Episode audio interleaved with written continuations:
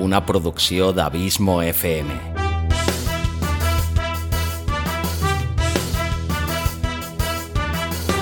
Vols gaudir del teu temps de lleure escoltant grans històries? Audiollibres i relats. Un podcast literalment literari.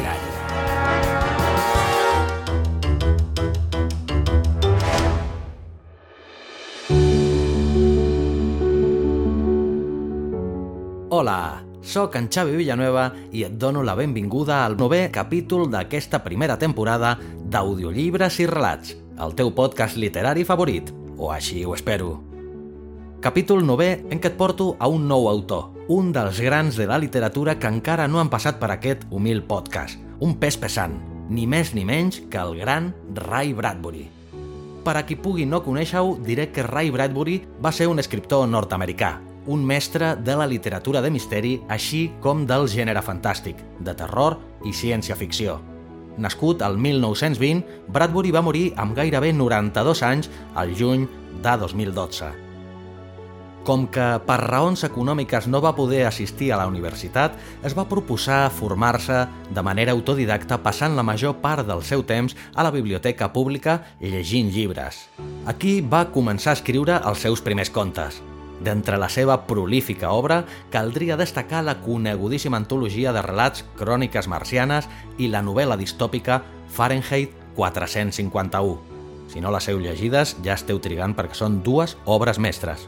Opinió meva, però ahí queda. Ray Bradbury es considerava un narrador de contes amb propòsits morals. Les seves obres sovint produeixen al lector una angoixa metafísica i desconcertant. Un halo poètic i un cert romanticisme són altres trets persistents a l'obra de Ray Bradbury, si bé els seus temes estan inspirats en la vida diària de les persones.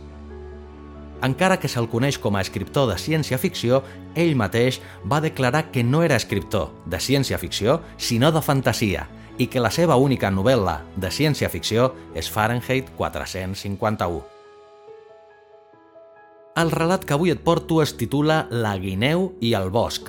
Aquest fantàstic relat situa la trama a Mèxic l'any 1939, encara que, curiosament, no hi ha cap personatge mexicà. Tots els personatges que participen activament al relat són nord-americans, la parella protagonista, el policia del futur i la companyia cinematogràfica que apareix al poble. De l'atmosfera mexicana plantejada per Bradbury, podem rescatar l'aire festiu que envolta el poble durant tota l'estada de la parella, els focs artificials i un toro fet de canyes de bambú i pólvora negra. Poca cosa més. El relat és un relat vertiginós d'acció gairebé cinematogràfica, si em permeteu l'opinió, ja que no talla el ritme de la història aturant-se en llargues descripcions. Ans al contrari, se centra en tot moment en allò que els passa als protagonistes contagiant-nos la seva incertesa en tot moment. Dir-te que, si vols escoltar aquest relat en castellà, has de cercar el podcast Audiolibros i Relatos. Allà el trobaràs titulat com Hacia el futuro. A més d'aquest fantàstic relat de Ray Bradbury, trobaràs més de 130 capítols més amb infinitat d'autors per a tots els gustos. Ara sí, donar-te les gràcies com sempre per la teva fidelitat, el teu constant suport i per fer-me sentir tan feliç sabent que aquest podcast t'agrada, t'acompanya i et serveix d'entreteniment. Subscriu-te al podcast, tant en català com en castellà. És totalment gratuït. No te'n penediràs. I llarga vida al podcasting i llarga vida a la audioliteratura, ara també en català.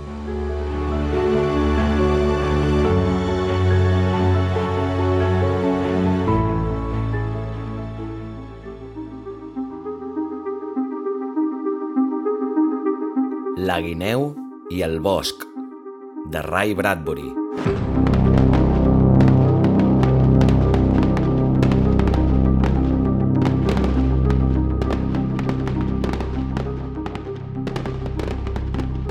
Aquella primera nit hi va haver focs artificials, que potser et feien por perquè et recordaven coses terribles, però eren preciosos. Coets que s'enlairaven pel cel antic de Mèxic i feien caure fragments blaus i blancs d'estel. Tot era bo i agradable. L'aire era una barreja de morts i de vius, de pluges i de pols, d'encens de l'església i del so metàl·lic de les tubes de la banda que deixaven anar els compassos espaiosos de la paloma.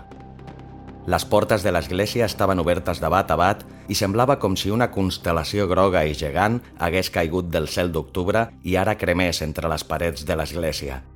Un milió d'espelmes deixaven anar fum i color. Uns focs artificials més nous i millors s'esmunyien com cometes de corda fluixa per la plaça fresca i empedrada. Xocaven contra la paret de tova del cafè i s'enfilaven com cables incandescents pel campanar de l'església, on només es veien els peus descalços dels nanos que no paraven de clavar guitzes i de fer giravoltar les campanes monstruoses, que repicaven i feien música monstruosa. Un brau embolat anava per la plaça a empentes i rodolons perseguint homes que reien i nanos que cridaven. L'any 1938, va dir en William Travis que somreia a la seva dona a la vora de la multitud que s'esgargamellava. Un bon any. El toro s'hi va abraonar el van esquivar i van córrer sota la pluja de foc, deixant enrere la música i l'aldarull, l'església, la banda sota els estels, agafats l'un a l'altre, rient. El toro va passar carregant sense esforç per un bastaix mexicà. Era un esquelet de bambú i pólvores de sofre. Mai m'ho havia passat tan bé a la vida. La Susan Travis es va aturar, esbufegant. És una meravella, va dir en William. Continuarà, oi? Tota la nit. No, vull dir el nostre viatge. Va arrufar les celles i es va tocar la butxaca del pit. Tinc prou xecs de viatge per a tota una vida. Passa-ho bé, oblida tant. Mai no ens trobaran. Mai? Mai.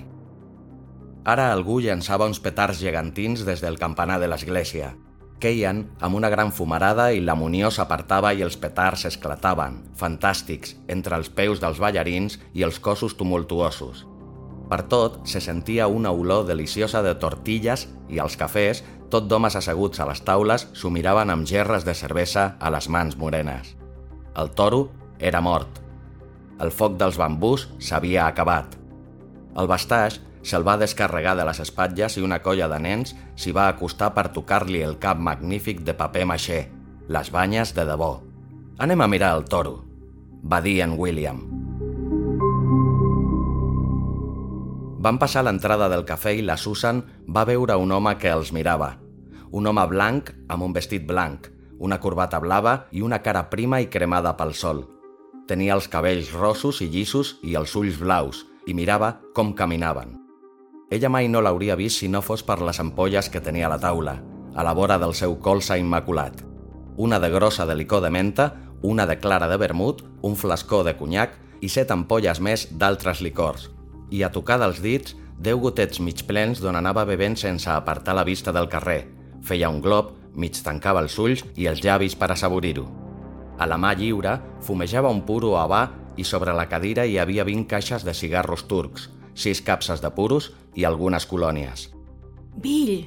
Va xiuxiueixar la Susan. Tranquil·la, no és ningú. Aquest matí l'he vist a la plaça. No miris enrere, segueix caminant. Mira el toro de paper maixer, ja està. Ara pregunta. Creus que és un dels buscadors? És impossible que ens seguissin. Potser sí. Quin toro més maco? Va dir en William al seu propietari. Potser que ens hagin seguit a través de 200 anys? Vigila, collons, va dir en William. La Susan va trontollar. Ell la va agafar fort pel colze i se la va endur. No et desmaiis. Va somriure per dissimular. De seguida estaràs bé. Anem directes al cafè, bevem davant seu i així, si és el que creiem que és, no sospitarà. No, no puc. Hem de fer-ho. Va, vinga. I mentre pujaven les escales del cafè, va dir en veu ben alta. I li vaig dir a en David, això és ridícul. Som aquí, va pensar la Susan. Qui som? On anem? Què ens fa por? Comença pel començament, es va dir, per no perdre els estreps mentre trepitjava el terra i el tova del cafè. Em dic en Kristen, el meu marit Roger. Vam néixer al 2155 i vam viure en un món malvat. Un món que era com una gran nau negra que s'allunyava de la riba del seny i de la civilització, bufant fort al cor negre de la nit, enduent-se dos bilions de persones, ho volguessin o no, cap a l'estimball on s'acabaven terra i mar, cap al foc radioactiu i la bogeria.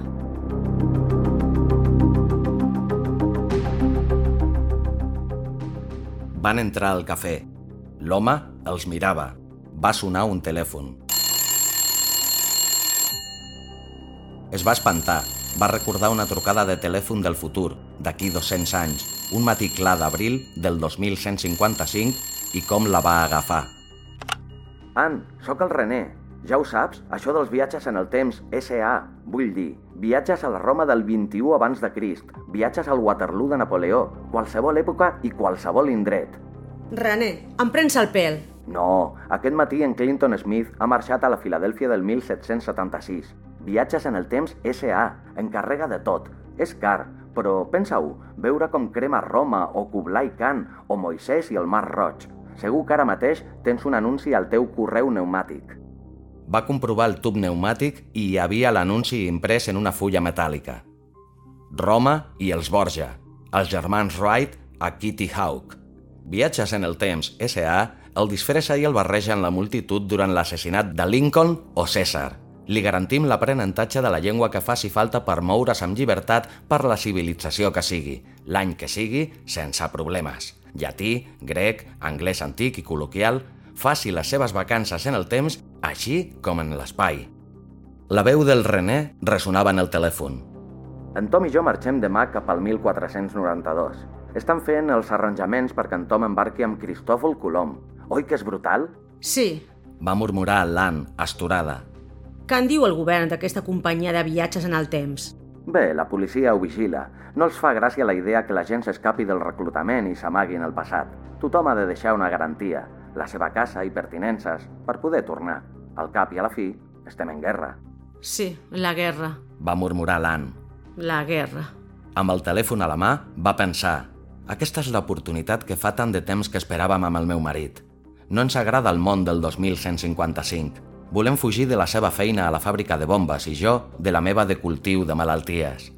Potser aquesta és la nostra oportunitat d'escapar, fugir a través dels segles cap a un territori de temps salvatge on no ens puguin trobar mai, on no ens puguin fer tornar per cremar-nos els llibres, censurar-nos les idees, escaldar-nos les ments amb la por, fer-nos desfilar, cridar-nos per la ràdio.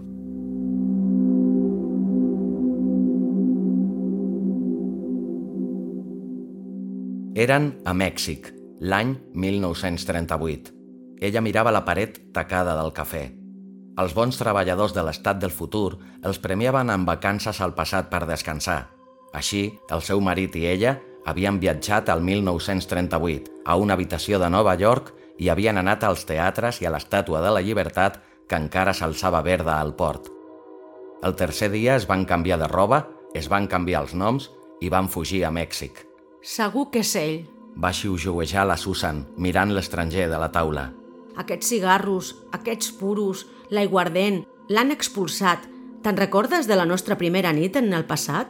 Feia un mes la seva primera nit a Nova York, abans de fugir, havien begut dels licors més estranys, havien tastat i assaborit les menges més rares, perfums, cigarros de deu dotzenes de marques insòlites, perquè en el futur quasi no n'hi havia, només la guerra importava. Havien fet bestieses, entraven i sortien de les botigues, dels bars, dels estancs, per acabar a la seva habitació en ple deliri sensacional. I ara, aquí, hi havia aquest foraster que feia el mateix, el mateix que només algú del futur faria. Algú a qui fa molts anys que li manquen els cigarros i els licors. La Susan i en William van seure i van demanar una copa. El desconegut se'ls mirava de dalt a baix, els vestits, els pentinats, les joies, com caminaven i com seien. Seu normal, va dir en William entre dents. Ha de semblar com si haguessis dut aquesta roba tota la vida. Mai no hauríem d'haver intentat escapar. Déu meu, ve cap aquí. Deixa que parli jo. El foraster els va fer una reverència. Va fer picar els talons suaument. La Susan es va quedar garrativada. Aquest gest militar, inconfusible, com quan truquen a casa de matinada. Senyor Roger Kirsten, va dir el desconegut.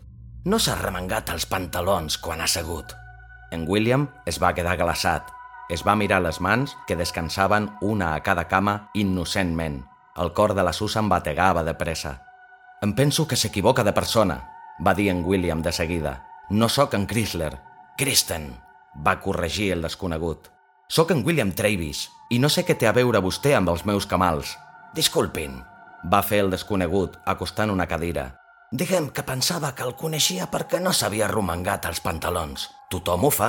Si no ho fan, els pantalons es fan malbé ràpidament. Soc molt lluny de casa, senyor Travis, i busco companyia. Em dic Sims. Senyor Sims, ens sap greu la seva solitud, però estem cansats. Demà ens n'anem cap a Acapulco. Un lloc encantador. I vaig anar buscant uns amics meus. Són per aquí o per allà. Encara no els he trobat. Què es troba malament, la senyora? Bona nit, senyor Sims. Van aixecar-se i van anar cap a la porta. En William agafava ben agafada la Susan pel braç. No van mirar enrere quan el senyor Sims els va dir Ah, només una altra cosa. Va fer una pausa i va dir a poc a poc 2155.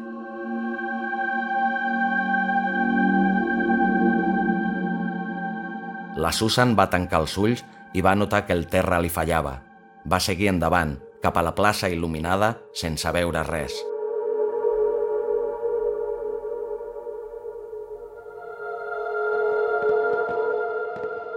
Van tancar amb clau l'habitació de l'hotel.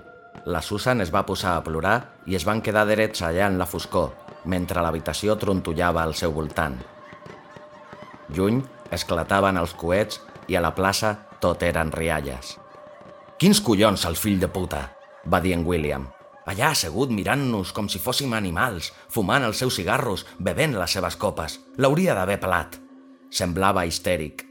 Ha tingut els collons de fer servir el seu nom real, fins i tot. El cap dels buscadors. I això dels meus camals, Déu meu, me'ls hauria d'haver arromangat quan he segut. És un gest automàtic d'aquesta època.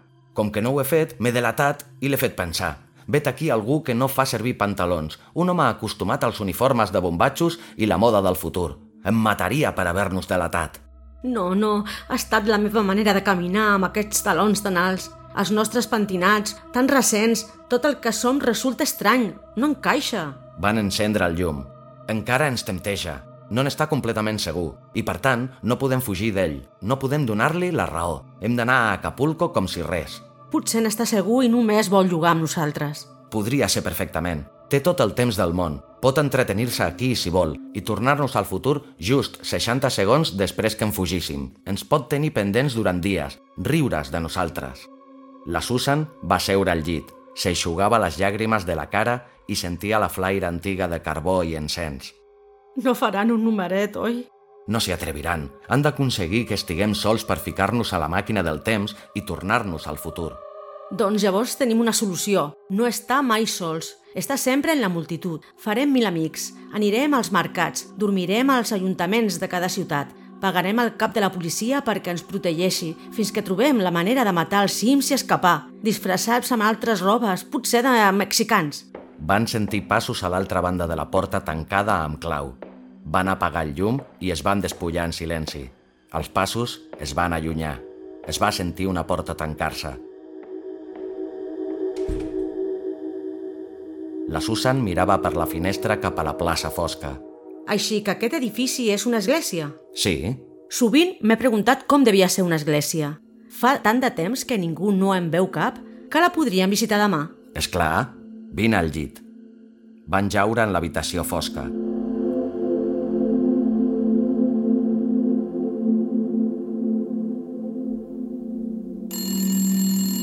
Al cap de mitja hora va sonar el telèfon. La Susan el va despenjar. Hola? Els conills poden amagar-se al bosc, Va dir una veu. però una guineu sempre els trobarà. Va penjar i es va estirar, rígida, enfredorida, al llit. A fora, a l'any 1938, un home tocava tres melodies a la guitarra, una rere l'altra. Durant la nit, la Susan va estirar la mà i gairebé va tocar l'any 2155. Va notar com els dits li relliscaven per la fredor de l'espai-temps, com si fos una superfície ondulada, i va sentir el trepig insistent de les desfilades militars, milions de bandes que tocaven un milió de marxes i va veure 50.000 fileres de cultius patògens en les seves provetes asèptiques de vidre, com la seva mà anava a manipular-los a la seva feina d'aquella fàbrica immensa del futur. Provetes de lepra, de pesta bubònica, de tifus, de tuberculosi i, de sobte, una gran explosió. Va veure com la mà se li cremava i quedava com una pansa arrugada. Va recular d'un impacte tan fort que el món es va aixecar i va caure, i tots els edificis van ensorrar-se, i la gent va dessagnar-se i es van quedar estirats en silenci. Grans volcans, màquines, vents, allaus... Tot va callar i ella es va despertar somicant, al llit, a Mèxic, a molts anys de distància.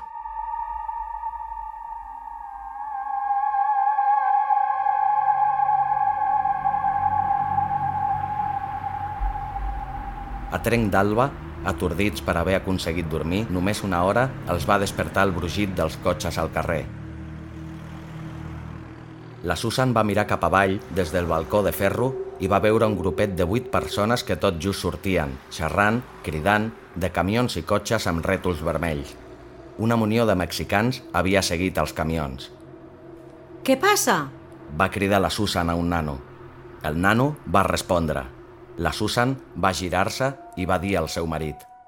Una companyia nord-americana de pel·lícules que ve a filmar. Interessant. En William s'estava dutxant.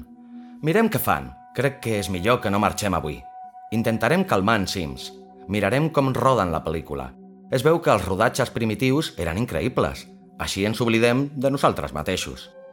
De nosaltres, va pensar la Susan. Per un moment, a la llum del sol brillant, havia oblidat que en algun lloc d'aquest hotel, esperant, hi havia un home fumant mil cigarros. Va veure els vuit nord-americans, alegres i cridaners, i va tenir ganes de suplicar-los. Salvin-me, amaguin-me, ajudin-me, tanyéssim els cabells, pinti'm els ulls, disfressi'm en robes estrambòtiques, necessito que m'ajudin, vinc de l'any 2155. Però les paraules se li van quedar a la gola. Els funcionaris de la companyia Viatges en el Temps S.A. no eren uns ximples. El cervell, abans de marxar, t'hi implantaven un bloqueig psicològic. No podies dir a ningú a quina època o lloc pertanyies, i tampoc podies revelar res del futur a la gent del passat. El passat i el futur s'havien de protegir mútuament. Només amb aquest bloqueig psicològic es permetia que la gent viatgés pel temps sense vigilància. El futur s'havia de protegir de qualsevol alteració dels viatgers. Encara que la Susan se'n morís de ganes, no podia explicar a cap dels alegres nord-americans de la plaça qui era ni quin tràngol passava. «Què, esmorzem?» va dir en William.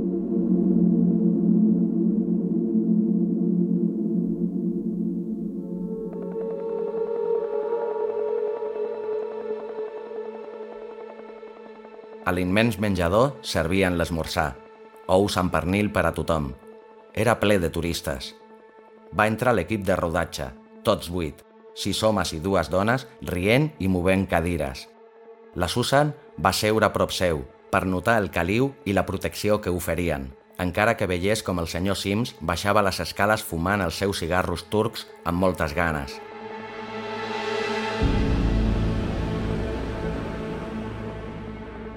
Els va saludar de lluny i la Susan li va tornar el gest, somrient, perquè allà no els podia fer res, davant dels vuit membres de l'equip de rodatge i 20 turistes més.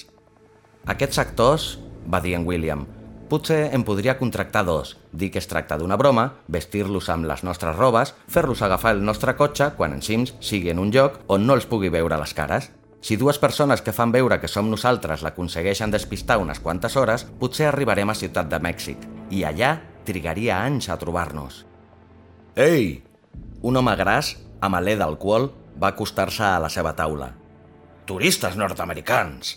va cridar. Estic tan tip dels mexicans que els faria mil petons. Van donar-se les mans. Va, esmorcin amb nosaltres. Com més serem, més riurem. Si jo sóc el senyor tip de Mèxic, aquesta d'aquí és la senyoreta fins al monyo. I aquests són el senyor i la senyora Odiem Mèxic. Tots l'odiem però hem hagut de venir per rodar les primeres escenes d'una pel·lícula dels collons. La resta de l'equip arriba demà. Em dic Joe Melton i sóc el director. Quin país més infernal. Funerals als carrers, gent que es mor... Vinga, vinguin amb la colla. Aviam si ens animem. La Susan i en William reien. Soc graciós? va preguntar el senyor Melton a la concurrència. Que bé! La Susan va canviar de lloc.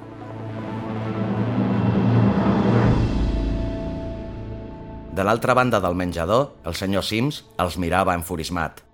La Susan li va fer una ganyota. El senyor Sims va avançar entre les taules. Senyor i senyora Travis, va dir-los. Pensava que esmorçarien plegats. Em sap greu, va dir en William. Segui, amic, va dir el senyor Melton. Si és amic seu, és amic meu. El senyor Sims va seure. Els de la pel·lícula xerraven a crits i, mentrestant, el senyor Sims va dir baixet. Espero que hagin dormit bé. I vostè? No estic acostumat als matalassos de molles, va respondre el senyor Sims, irònic. Però té les seves coses bones. M'he passat mitja nit provant noves marques de tabac i menjars. Estranys, fascinants. Tota una nova gamma de sensacions, aquests vells vicis. No sabem de què ens parla. Sempre fent comèdia. És inútil. Tampoc serveix l'estratègia de les multituds. No trigaré a tenir-los sols. Sóc infinitament pacient. Ei! El senyor Melton va intervenir amb la cara vermella. Què els molesta, aquest senyor? No passa res. Digui-m'ho i el foto fora. En Melton va girar-se per cridar alguna cosa als seus companys. Entre les seves rialles, el senyor Sims va seguir.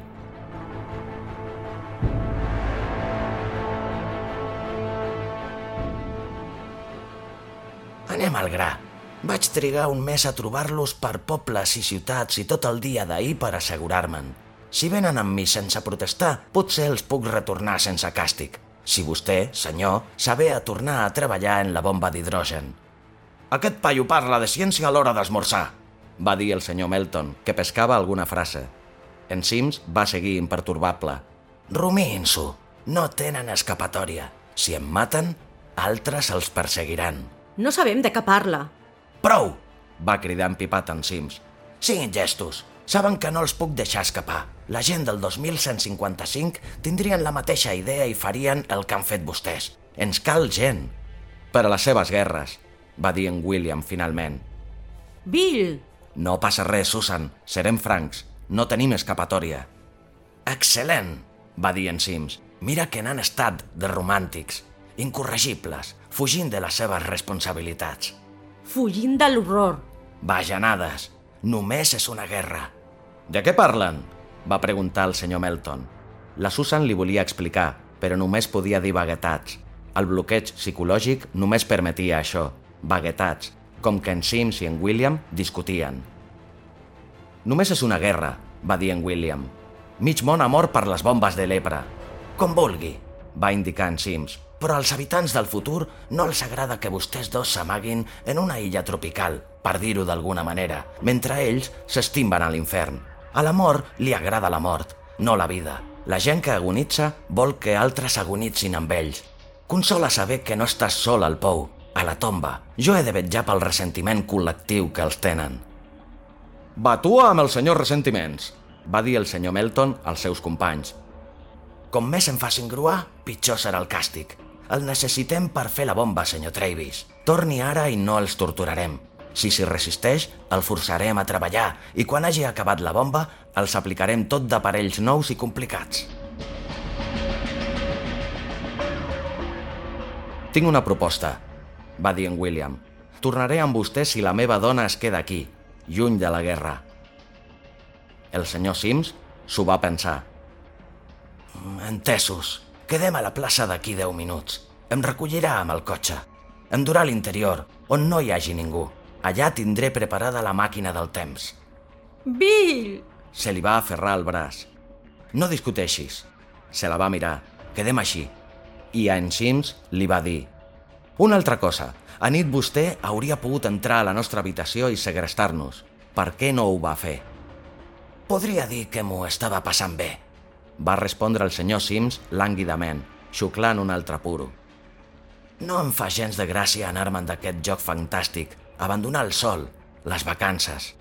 Em sap greu deixar enrere el vi i els cigarros. Em sap molt de greu. Bé, quedem a la plaça d'aquí 10 minuts. La seva dona estarà sana i estàlvia i es podrà quedar aquí tant com li plagui. Acomiadis. El senyor Sims es va aixecar i va sortir.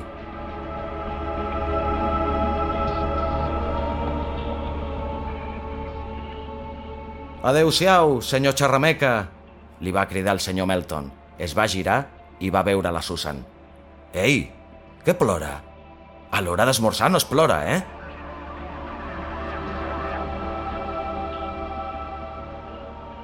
A un quart de deu, la Susan era al balcó de l'habitació, mirant cap a la plaça.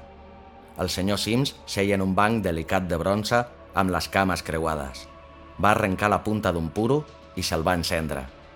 La Susan va sentir el soroll d'un motor i de l'altre extrem del carrer empedrat, acabat de sortir del garatge, el cotxe d'en William baixava lentament.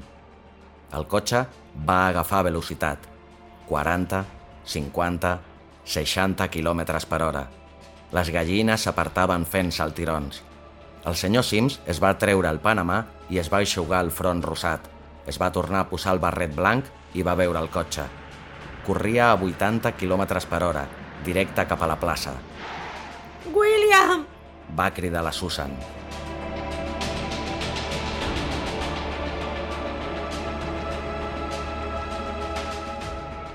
El cotxe va picar contra la vorera baixa de la plaça. Va saltar, va accelerar per l'enrajolat cap al banc verd on el senyor Sims acabava de deixar caure el puro, va xisclar i va aixecar les mans abans de ser atropellat. El seu cos va saltar amunt, amunt pels aires i va caure com boig contra el terra. A l'altra banda de la plaça, amb una roda del davant trencada, el cotxe es va aturar. La gent corria. La Susan va entrar i va tancar les portes del balcó.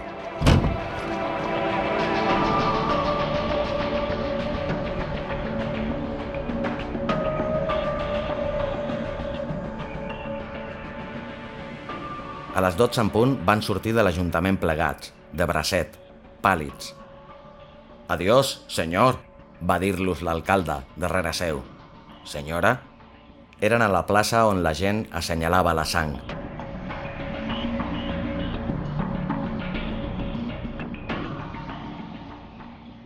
Et tornaran a cridar? Va preguntar la Susan. No, no, ho hem discutit una i altra vegada. Ha estat un accident. He perdut el control del meu cotxe. He plorat amb ell. Déu meu, m'havia de desfogar com fos. Tenia ganes de plorar. Ha estat horrible matar-lo. Mai he volgut fer res semblant en tota la meva vida. No et denunciaran? N'han parlat, però no. Jo parlava més ràpid. M'han cregut. Ha estat un accident. Ja està. On anirem? A Ciutat de Mèxic? A Uruapan? El cotxe és al taller. Estarà a punt aquesta tarda a les 4. Llavors tocarem el 2.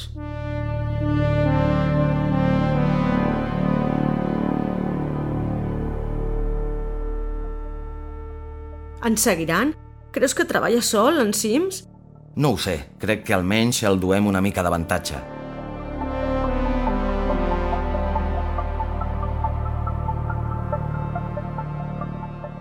Van anar cap a l'hotel i es van trobar l'equip de rodatge que en sortia.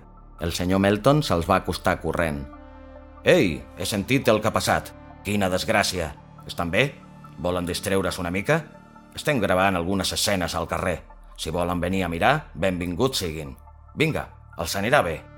I van anar. Van veure com instal·laven la càmera al carrer empedrat. La Susan mirava la carretera que baixava i desapareixia i l'autopista cap a Acapulco i el mar, més enllà de les piràmides, les runes i els pobles de tova amb les parets pintades de groc, de blau, de lila i les bugambílies enceses, i va pensar anirem per les carreteres i viatjarem en grup, amb les multituds, pels mercats, els vestíbuls, pagarem la policia perquè ens vigili de prop, tancarem les portes amb pany i forrellat, però sempre les multituds, mai tornarem a quedar-nos sols, sempre amb por que la següent persona que passi sigui un altre Sims. Mai sabrem si hem aconseguit enganyar i desfer-nos dels buscadors. I allà al davant, al futur, sempre ens esperaran per tornar-nos-hi. Ens esperaran amb les seves bombes per cremar-nos i amb les seves malalties per podrir-nos, amb la seva policia per dir-nos feu una tombarella, feu mitja volta, salteu i passeu per l'anella. Seguirem corrent pels boscos i mai no tornarem a aturar-nos ni dormirem bé la resta de les nostres vides.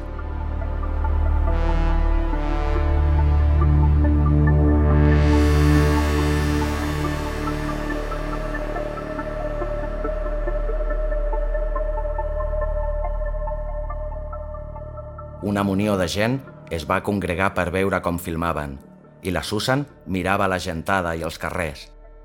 Veus algú sospitós? No, quina hora és? Les tres en punt. El cotxe gairebé deu estar llest. A tres quarts de quatre van acabar de rodar. Tots van tornar a l'hotel, xerrant, En William va aturar-se un moment al taller. El cotxe estarà a les 6, va dir quan va sortir, preocupat. Segur que més tard, no? Estarà llest, no et preocupis.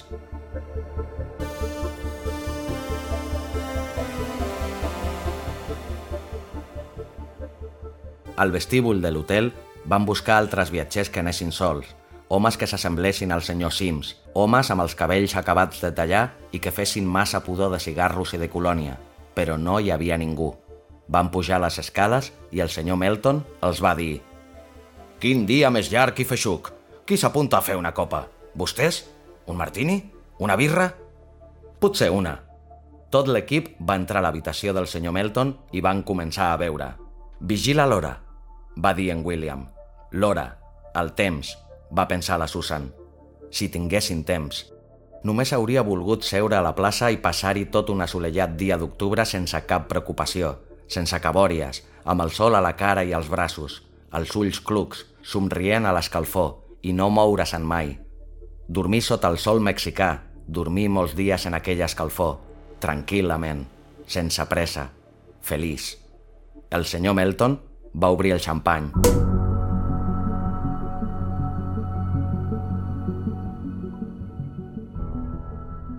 Per una senyora preciosa, tan bonica que podria ser actriu, va dir brindant amb la Susan. Fins i tot li faria una prova. Ella va riure. De veritat, és molt maca. Em podria fer una estrella de cinema. I dur-me a Hollywood. Va exclamar la Susan. I fotre el camp de Mèxic, i tant. La Susan va mirar en William i ell va alçar una cella i va fer que sí. Seria un canvi d'escenari, de roba, de clima, de nom, potser, i viatjarien amb una colla de buit, un bon escut contra qualsevol interferència del futur. Sona meravellós, va dir la Susan. Notava que el xampany li havia pujat una mica al cap. La tarda passava, la festa girava al seu voltant. Se sentia segura i bé, viva i autènticament feliç per primer cop en molts anys. I per quina pel·lícula aniria bé la meva dona? Va preguntar en William omplint-se la copa. En Melton va mirar-se la Susan. La resta va parar de riure i va escoltar. Crec que m'agradaria fer un thriller, va dir en Melton. La història d'un home i la seva dona, com vostès. Continuï. Potser una història de guerra, va dir el director mirant-se el color de la copa contra la llum del sol. La Susan i en William estaven atents. La història d'un matrimoni que viu en una caseta d'un carreró de l'any 2155, potser? Va dir en Melton. Ho dic com a exemple, evidentment. Aquest matrimoni s'enfronta a una guerra terrible, a superbombes d'hidrogen, a la censura, a la mort, i ara ve la gràcia de la pel·lícula. S'escapen al passat, perseguits per un home que ells creuen que és malvat, però que en realitat només vol ensenyar-los quin és el seu deure.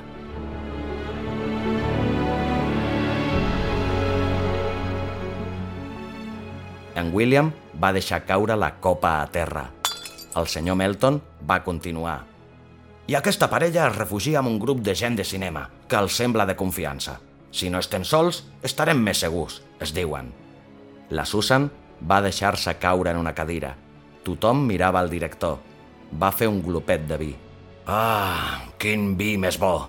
Bé, aquest matrimoni es veu que no s'adonen de la seva importància per al futur. Sobretot l'home. És la clau per al material d'una nova bomba. Així que els buscadors, per dir-los d'alguna manera, no escatimen esforços ni diners per trobar, capturar i tornar a casa el matrimoni, un cop aconsegueixen tenir-los completament sols en una habitació d'hotel on ningú els pot veure. Estratègia. Els buscadors treballen sols o en grups de vuit. Sempre funciona d'una o de l'altra manera. No li sembla que seria una pel·lícula fabulosa, Susan? I a vostè, Bill? Es va acabar la copa. La Susan mirava enllà. Eh, vol una copa? va preguntar-li el senyor Melton.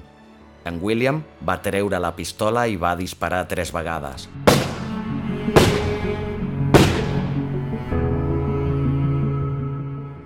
Un dels homes va caure i els altres van córrer cap a ell. La Susan va cridar. Li van tapar la boca. La pistola va quedar a terra i van immobilitzar en William, que encara intentava desfer-se'n. El senyor Melton va dir «Si plau!» Era on abans, amb sang entre els dits. No empitjorem les coses. Algú va picar a la porta. Deixin-me entrar! El director de l'hotel, va dir el senyor Melton fredament. Va fer un gest amb el cap. Vinga, som-hi! Deixin-me entrar! Trucaré a la policia! La Susan i en William es van mirar ràpidament i cap a la porta. El director vol entrar, va dir el senyor Melton. Afanyeu-vos! Van col·locar una càmera. Em va sortir projectat un raig blau que va agafar l'habitació en un instant. Va anar eixamplant-se i la gent va anar desapareixent, un per un. Afanyeu-vos! Just abans de desaparèixer, la Susan va mirar per la finestra i va veure la verdor dels camps, les parets liles, grogues, blaves i carmesines, les llambordes que baixaven com un riu, un home dalt d'un burro pujant pels turons càlids, un nano bevent taronjada. La Susan va notar com el líquid dolç li baixava gola avall.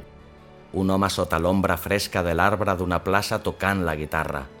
Va notar com la mà acariciava les cordes. I molt lluny, el mar, blau i dolç.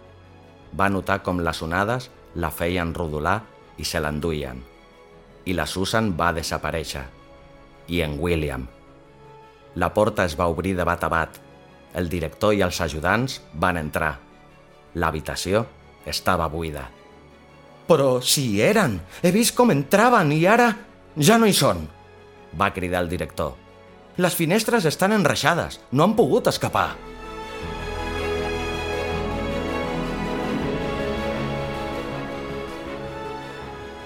Al vespre van cridar un capellà, van obrir l'habitació, la van airejar i van fer que hi escampés aigua beneïda i santifiqués l'habitació. I d'això què en fem? Va dir la cambrera. Va assenyalar l'armari, on hi havia 67 ampolles de chartreuse, conyac, licor de cacau, absenta, vermut, tequila, 106 cartons de tabac turc i 198 capses de puros abans.